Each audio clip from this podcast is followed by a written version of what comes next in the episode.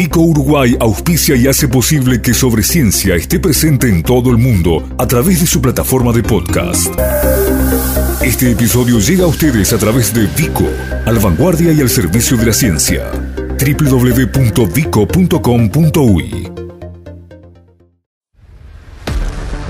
Sobre ciencia en tiempos de coronavirus. Información científica segura y veraz sobre la epidemia de la enfermedad COVID-19. La tarea de los científicos, organismos y centros de investigación uruguayos y los datos actualizados sobre el combate al virus SARS-CoV-2. Sobre ciencia y las radios públicas de Uruguay, difundiendo la ciencia y el conocimiento en la emergencia.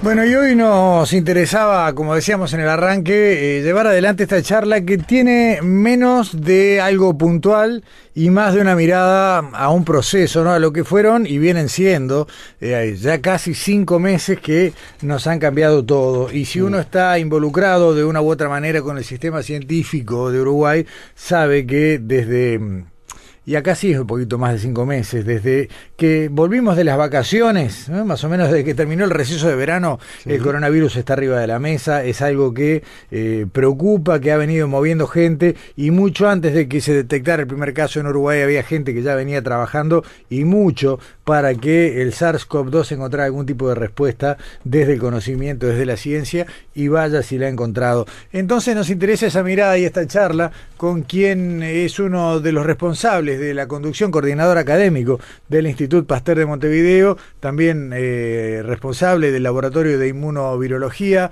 eh, el doctor Otto Prich. ¿Cómo estás, Otto? Buenas noches. Buenas noches, Gustavo. Este, un gusto estar contigo esta noche. El gusto es nuestro, Otto. Y siempre me pasa lo mismo, ¿no? Cuando converso contigo, lo hablábamos personalmente hace algunos meses, eh, tener presente que, que fuiste de, de, aquella, de aquella primera decena de entrevistados cuando sobre ciencia apenas estaba arrancando y nos visitaste junto a Alejandro Busquiazo en aquel momento, ¿no? Sí, sí, sí, lo, lo, recuerdo con, con mucho gusto y, y aprovecho la oportunidad para realmente este, felicitarlos por el trabajo que están haciendo porque la divulgación de la ciencia es un es un factor muy importante digamos en todo este proceso y realmente ustedes están haciendo un trabajo remarcable en, esto. Bueno, para, para que no te agarre de sorpresa, te cuento que justo hoy encontré eh, las fotos que tomamos aquel día y creo que mañana voy, a hacer, van a ir a parar a Twitter, ¿eh? así que te, te voy avisando. Eh, justo encontraba en, en, el archivo aquellas imágenes.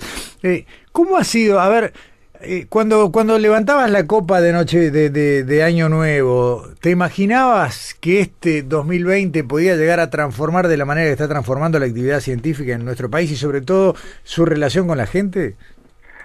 En, re, en realidad, este, en realidad te diría que eh, habíamos, ya habíamos en diciembre empezado a estudiar el tema de, de, de, la, de la aparición de los primeros casos de coronavirus. Claro y te digo en lo en lo personal este pasé el primero de año en, en Colonia porque digo yo soy allá de Colonia este eh, y antes de irme para Colonia me llevé dos o tres artículos que recién salían publicados sobre coronavirus era la primera descripción digamos que hacían los chinos sobre sobre la sobre la esta infección en donde describían creo que es un artículo del 29 o 30 de diciembre donde encontraban que este, en realidad la enfermedad esta rara, este, el SARS, este, que después se llamó SARS-CoV-2, que en ese momento era, una, era un síndrome respiratorio agudo, claro. eh, ellos encontraban mediante un análisis molecular que era un beta, un beta coronavirus,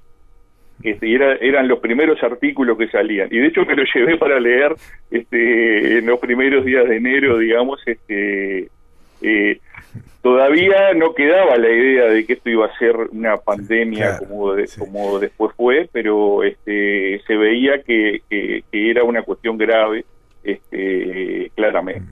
Un motivo de preocupación. Y dentro de ese grupo que, que funciona ahí en el, en el, ecosistema entre el Pasteur y Facultad de Ciencias, que, que cruza para un lado y para el otro, eh, fueron haciendo las primeras preocupaciones, ¿no? Ahí están las anécdotas también que tienen que ver con, con eh, Gonzalo Moratorio, planteando, bueno, que iba a arrancar con una línea de investigación, a pesar de que todavía no era un tema prioritario, pero eh, igual que vos, ¿no? Preocupados, viendo que había que atender el asunto y empezando a meter mano. Eh, esa anticipación ayudó muchísimo que, a que eh, cuando llegó el 13 de marzo había unas cosas que ya sabíamos que teníamos que hacer. Sí, este, eh, sumado un poco a lo que es la, la digamos, la estar, digamos, este, atento a lo que se está publicando a nivel internacional, un elemento también muy importante es la, es, es, son las redes este, nacionales, regionales e internacionales en donde el sistema eh, nuestro sistema científico-tecnológico está este, incluido. Y en realidad tenemos muchos colegas en el extranjero. Ese, bueno, Gonzalo, eh, Gonzalo Moratorio, digamos, él había hecho su un postdoctorado importante en el Instituto Pasteur de París. Este, el Instituto eh, eh, Pasteur de París integra una red internacional de Instituto Pasteur de, con más de 33 institutos distribuidos en todo el mundo. En China hay dos institutos, está el de Hong Kong y está el de, el de bueno, está en Shanghái este, y este, en realidad eh, nos, nos estaban llegando los mensajes de todos lados de que esto venía en serio, digamos, este, y, y, con un grado de preocupación, pero también con un grado de desarrollo tecnológico que ya en, muchos lados ya se estaba avanzando. El 15 de enero, ahí en la primera semana de enero, se conoce el primer genoma del, del este coronavirus, que era una información central como para poder empezar a, operar desde el punto de vista tecnológico. Este, y en realidad a partir de ahí muchas universidades y muchos centros a nivel internacional empezaron a generar herramientas para poder detectar rápidamente, digamos, a este a este virus que estaba apareciendo. Está bien. Este, Ahora, eh, cada uno de ustedes, y creo que no ha quedado nadie en todos, y, cuando digo ustedes hablo del pastel, pero hablo del, sistema científico en general, eh, terminó modificando en algunos casos yéndose a áreas de conocimiento bastante lejanas de las cotidianas para ver cómo se podía hacer un aporte, ¿no? Y eso también fue, fue muy notable, ¿no? Ver gente que venía de otras ramas de la investigación o incluso a veces directamente, eh, no sé, la gente del área de diseño de Facultad de Arquitectura colaborando para diseñar los, los hisopos, ¿no? Por, por, poner, por poner apenas un ejemplo, ¿no? Para diseñar los hisopos y también para diseñar las cajas de los kits. Ah, este, las cajas de los kits que se desarrollaron, que salieron con unas imágenes muy muy lindas, digamos, que también fueron este, diseñadas por la Facultad de Diseño, digamos, que, también digamos hay que, hay, hay, que considerarlo. Sí, este fue un momento en donde hubieron que tuvimos que tomar decisiones complejas, digamos, ahí digamos lo que fue a principios de marzo, en donde había por un lado un mensaje de, de quedarte en casa, que era un mensaje importante, porque en realidad eran las únicas herramientas que teníamos como para poder frenar, digamos, la transmisión, porque digo, el objetivo central es frenar la transmisión, pero también por otro lado, este, había un fuerte estímulo para decir tenemos que hacer algo, ¿no?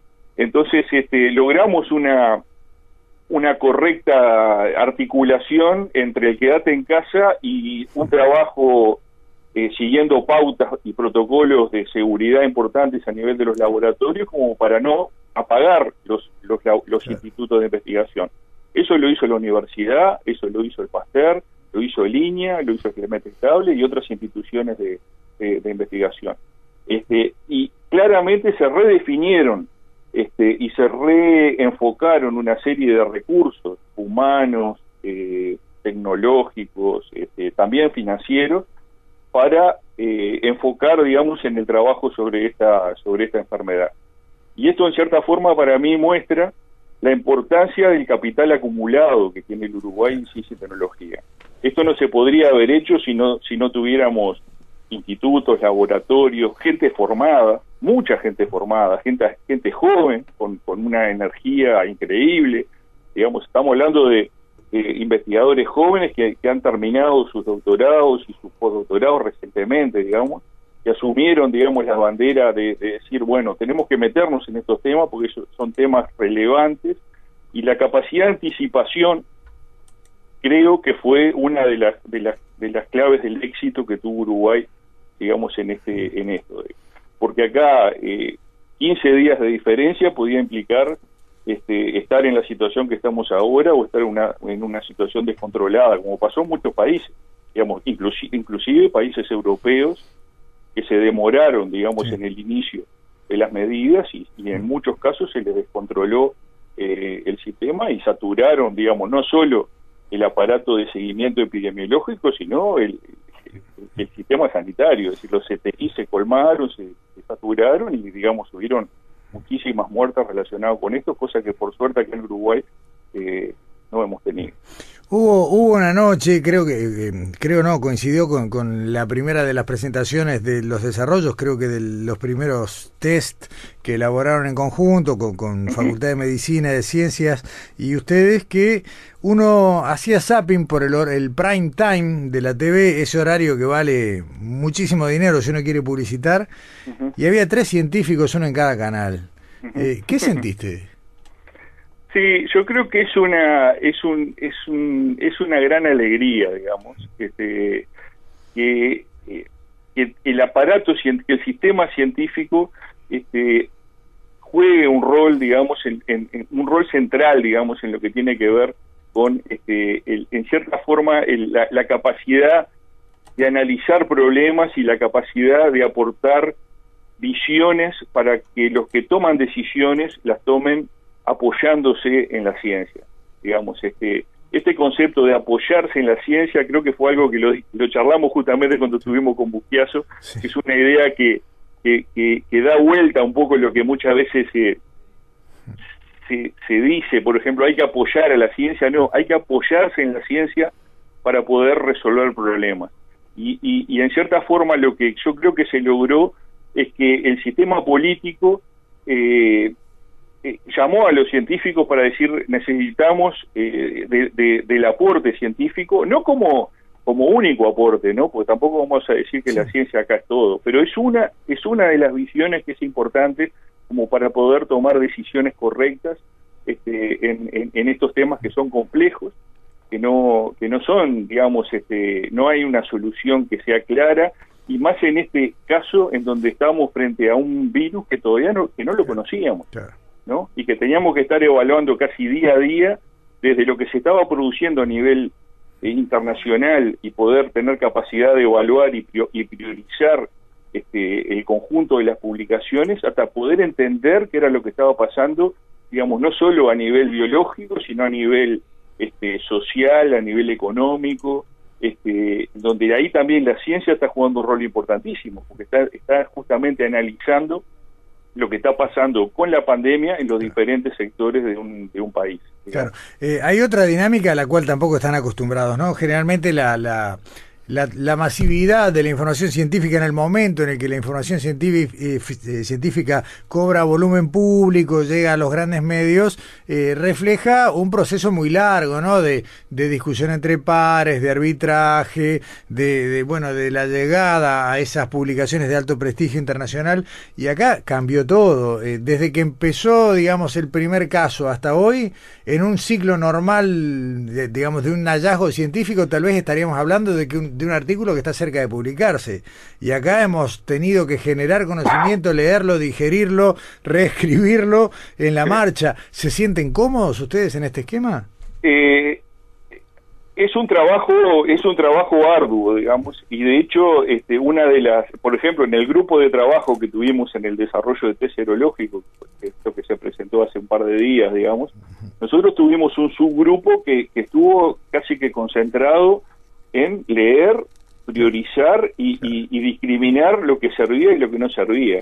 El, tema de la velocidad a veces no siempre eh, nos habla de calidad. No, no, claro. Eh, y entonces este era era es un trabajo arduo en el sentido de que en realidad el, el un poco la, el referato de pares lo teníamos que hacer nosotros mismos, digamos. Entonces, digamos, había realmente trabajos que eran excepcionales, que después fueron publicados en las mejores revistas, y había otros que realmente, digamos, este, parecían, digamos, este, muy interesantes, pero finalmente después fueron descartados porque en realidad no se correspondían, con, no, no, no pudieron ser reproducidos y no se correspondían realidad con, con, los hallazgos que, otros grupos este, eh, consiguieron. Entonces, este también eh, hubo una hiperinformación, no solo a nivel de la prensa y de, digamos de, lo que sucedía digamos en la, en la, en la comunicación hacia hacia la población en general, sino también a nivel del sector científico, este, una, un volumen de producción este, enorme, pero que justamente hubo que hacer un trabajo muy arduo de, filtrado, de lectura, de análisis crítico, digamos, este, para ver qué era lo que servía y qué era lo que no servía. Otto, más allá de todo lo negativo de la pandemia, eh, ¿se abren puertas para la investigación? ¿Hay nuevos recursos para trabajos? Eh, bueno, yo eh, esto hay que entenderlo desde varios planos, digamos. Yo una de las uno de los aspectos positivos de esto que yo creo que para mí es muy importante es este que se han abierto puertas no tanto de a nivel de recursos sino a nivel de articulación interinstitucional. Digamos que yo creo que increíblemente eh, muchas de ellas no estaban abiertas, digamos en, en todo en todo lo que hubiera sido necesario y que eso me parece que es un elemento importante. Por ejemplo, este, eh, se, se, generó una red de laboratorios de diagnóstico entre la universidad, este, eh, eh, donde Línea participó, el Clemente Estable, este, el Instituto Pasteur, este, se abrió un laboratorio de diagnóstico en, en, el, en el CENUR en, Salto, dirigido por el doctor Colina, digamos, donde se está haciendo diagnóstico pero a su vez es un centro de referencia ahora en donde ACE participa, le manda las muestras, digamos. Ese vínculo entre la universidad y ACE no existía prácticamente antes. ¿Entiendes? En el Instituto Pasteur se abrió temporalmente también un centro de diagnóstico en donde ACE manda las muestras al instituto. Ese vínculo eh, era un vínculo que no estaba abierto, digamos, desde el punto de vista de la, de, del funcionamiento.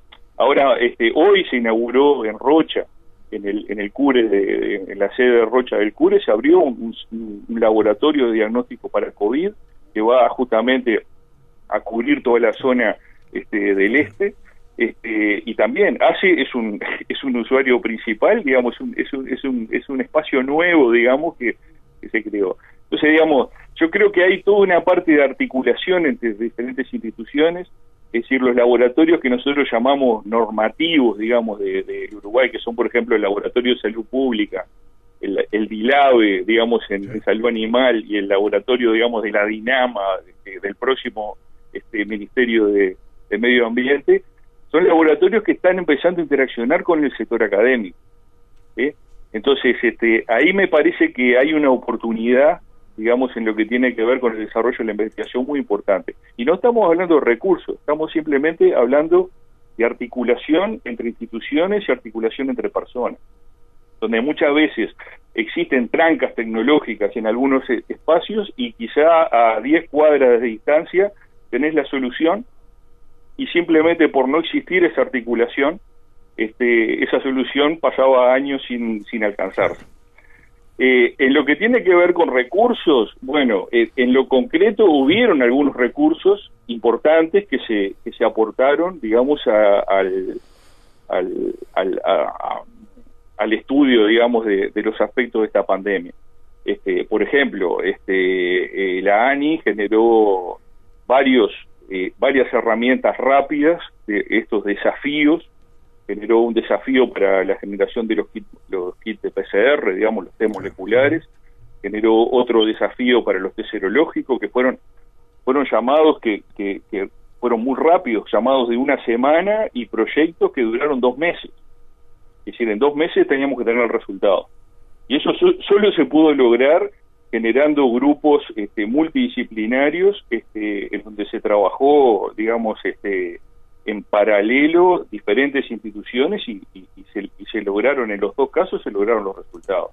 También se generó un desafío por lo de los respiradores, este, que básicamente a partir de los ingenieros, digamos, generaron, digamos, este, eh, soluciones este, nacionales para un problema que se veía, que se, se venía. Creo que al final, digamos, mucho mucho, muchas, muchos de esos respiradores no fue necesario utilizar porque nunca se llegó a un nivel de saturación, digamos, de los CTI. Este, Eh, también la universidad generó junto con Pasteur un, grupo de trabajo que recibió donaciones de privados, ahí el doctor el profesor Henry Cohen jugó un rol central, este, se recibieron donaciones de una cantidad de empresas, digamos, y ese fondo que lo, lo manejó la Fundación Manuel Pérez de la Facultad de Medicina, generó una serie de, de, financiaciones a actividades concretas. Ahí, por ejemplo, se financiaron los, la producción de hisopos, pero también se financiaron este, proyectos de genómica, en donde, digamos, se, pudieron secuenciar, digamos, eh, una cantidad, digamos, de genomas este, virales, y un conjunto de proyectos importantes que, digamos, hace unos 10 días por ahí se presentaron en, el Paraninfo, digamos, este, eh, para ello. Pero, claro, fueron este, financiaciones concretas en relación a este tema.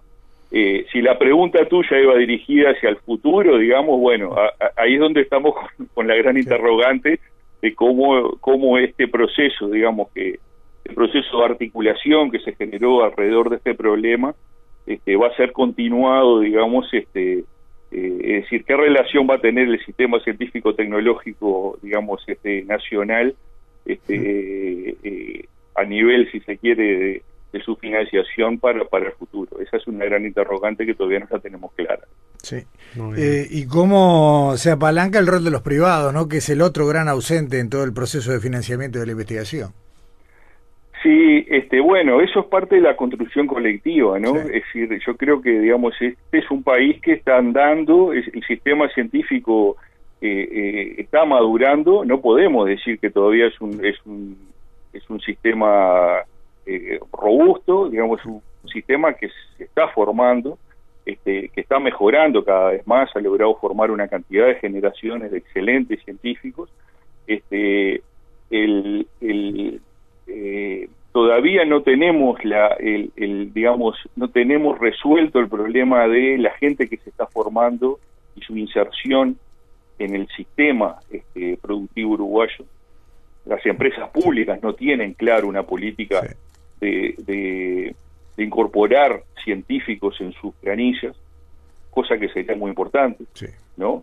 La UTE necesita ciencia, ANTEL necesita ciencia, la OCE necesita ciencia, ANCAP necesita ciencia, digamos, ACE necesita ciencia, y, y, no, y no tenemos articulada todavía una, una, una transmisión, digamos, de, de recursos humanos desde el aparato que forma a los científicos y, esas empresas públicas. Lo mismo pasa con el sector privado. Este, hemos tenido algunas experiencias puntuales que son eh, de alto impacto. Por ejemplo, lo que ha pasado con la con la informática, ¿no? Con la producción de software, ¿no? Este, científicos informáticos que se forman en la Facultad de Ingeniería pasan eh, a la a las empresas de, software y han, han cambiado, digamos, el... Sí, sí, la dinámica del sector por completo. Sí, y estamos hablando de exportaciones que compiten con la carne a veces, digamos, ¿no? Y uno es como es un como que parecería una cuestión invisible que nadie la conoce, pero son cientos de millones de dólares que se exportan de software. Este... Eh, eh, habrá que seguir remando en ese sentido, ¿no? ¿Qué más remedio? Me, me quedé pensando recién nombradas las empresas públicas y decías UTE necesita científicos. Eh, la, la, revolución de la matriz energética de Uruguay vino de la mano del conocimiento científico y sin embargo parece que nadie se dio cuenta, ¿no? Pero creo que ahí podemos arrancar una charla nueva incluso. Sí, Otto, simplemente un minuto, estamos un poco pasados de tiempo, pero no quiero dejar de preguntarte por lo que fue bueno el desarrollo más conocido esta semana, de alta visibilidad vinculado a los test serológicos. El miércoles tuvimos una conversación con Cecilia Casaravilla que nos contó bastante sobre ellos, nos, dio un, escenario muy completo. Simplemente una pregunta, eh, ¿estos test recibieron financiamiento en Mercosur? ¿Van a salir de Uruguay eh, no solo para nuestro país, sino para toda la región? ¿Va a haber una especie de, de censo, de encuesta después con eso para poder conocer a fondo hasta dónde llegó la epidemia? Sí, esto en realidad ahora se está se está se está coordinando un poco el, el, uso, digamos, de, de, estos test. Eh, nosotros nosotros pensamos que en realidad eh, esta es una herramienta que, que, que, los epidemiólogos se tienen que apropiar, digamos, porque en realidad va a ser muy importante para analizar este, aquellos casos que no fueron diagnosticados por los métodos moleculares que pasaron por debajo del radar, digamos, de la PCR y que, estuvieron infectados. Este, por ejemplo, en, en, varios lugares, por ejemplo en Francia, en España, que han hecho análisis serológicos masivos, se ha demostrado de que de cada, de cada confirmado eh, por un test molecular, existen entre, entre 5 y 10 que han sido infectados y se detectan por los test serológicos. Entonces, este, esa, ese análisis global va a ser muy importante para poder eh, estudiar cómo circula el virus a nivel de nuestra población y para tomar medidas, digamos, este, eh, para más adelante. Otto Bridge, eh, director académico, investigador, con un montón de trabajo en los hombros y, mucho por delante allí en el ámbito del Instituto Pasteur y demás centros de nuestro país. Gracias por hoy. la seguimos como siempre en cualquier momento. Excelente, Gustavo. Un abrazo y un saludo para toda la gente. Hasta luego. Gracias. Chau, chau. Sobre, ciencia. Información científica segura y veraz sobre la epidemia de la enfermedad COVID-19 y la tarea de los científicos uruguayos.